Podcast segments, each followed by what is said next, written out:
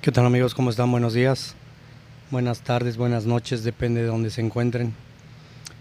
Hoy les voy a platicar una historia que ocurrió hace como 30 años en el lugar donde vivíamos. En este lugar teníamos unos vecinos que pues tenían bastante dinerito y tenían un, un negocio muy grande tenían muchos empleados. Entonces mi hermano se fue a trabajar con ellos. Además de que estudiaban juntos, pues andaban de arriba para abajo todos juntos. Eran dos de ellos sobre todo, que eran los que iban en la, en la misma escuela, hacían todo, todo juntos. Entonces, uno de estos días deciden quedarse a dormir todos en casa de, estos vecinos. Creo que tenían que salir temprano a hacer algún trabajo, no recuerdo bien. Pero en este vecindario donde vivíamos, al parecer corría una pequeña maldición. Los padres de familia empezaron a morir o a accidentarse, a enfermarse y fue pasando casa por casa. Y llega un momento en que pues les toca a estas personas y se meten, bueno, se quedan a dormir en, en esa casa y estaban escuchando antes de dormir un cassette de José José. Pasó, me empezaron a, a dormir. Una vez que acabaron de escuchar la música, se fueron a dormir. Al rato se levanta uno de ellos y dice, huele a azufre. Y efectivamente olía azufre.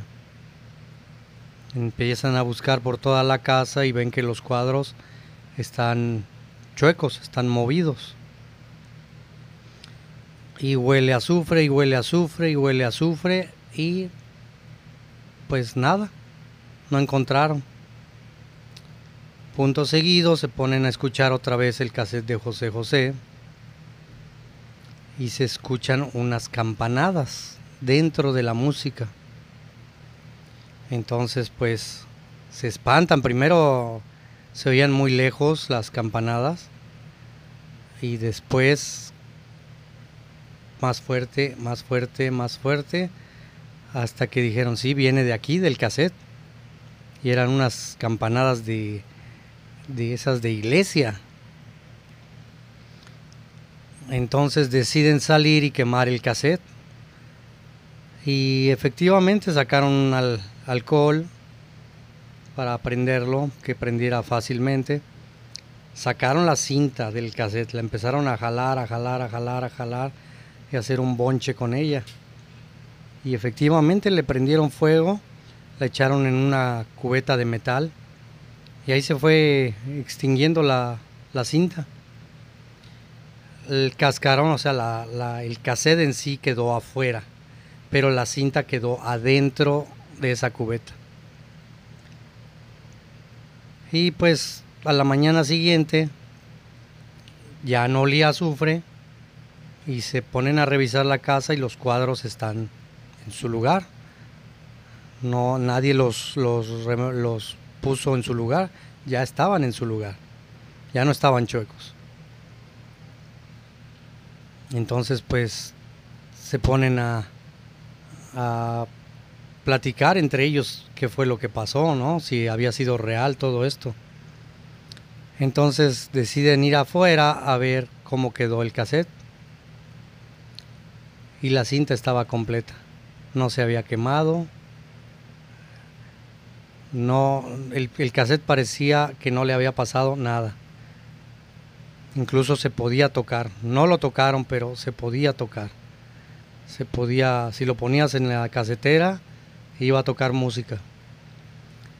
Y al poco tiempo empezó la maldición en esa familia, que eran a los que ya les tocaba. Entonces sí era un poco curioso el ver cómo las familias iban pasando por estas situaciones. Que como les digo, ya después de esto les tocó a ellos. Y esa fue esa, esa historia muy increíble, de verdad. A mí me tocó ver el cassette bien. Y me tocó ver el cassette cuando lo fueron a recoger en la mañana porque yo estaba afuera, en la calle. Y vi cuando salieron. Y cuando fueron a ver el, cassette, bueno, cuando salieron yo me acerqué y cuando ven el cassette, pues ya me contaron toda la historia. Y así fue. Y de hecho en la casa, cuando decían que olía azufre, se veía una niebla. Muy ligera, pero se veía una niebla. Son cosas para, para que a uno se le enchine la piel. Cosas que pues uno puede no creer, pero de que pasó, pasó y de que les tocó la maldición, les tocó. Creo que nadie se salvó de esa maldición. Como les digo, los vecinos, si no se divorciaron, se pelearon, se enfermaron, se murieron, se accidentaron, de todo hubo. Pero iba casa por casa. Y hasta, hasta esta historia les tocó a ellos. Ya en otra ocasión les contaré de otras eh, familias que también les pasó lo mismo. Alguna tragedia por medio de esta maldición. Bueno amigos, yo soy Guillermo Valderas. Por favor déjenme sus comentarios, mándenme un email a memog 1969 arroba gmail.com ahí este podemos estar en contacto y les puedo eh, me, pueden mandar historias y de ahí las vemos. Ok pues muchas gracias y nos estamos viendo en el próximo episodio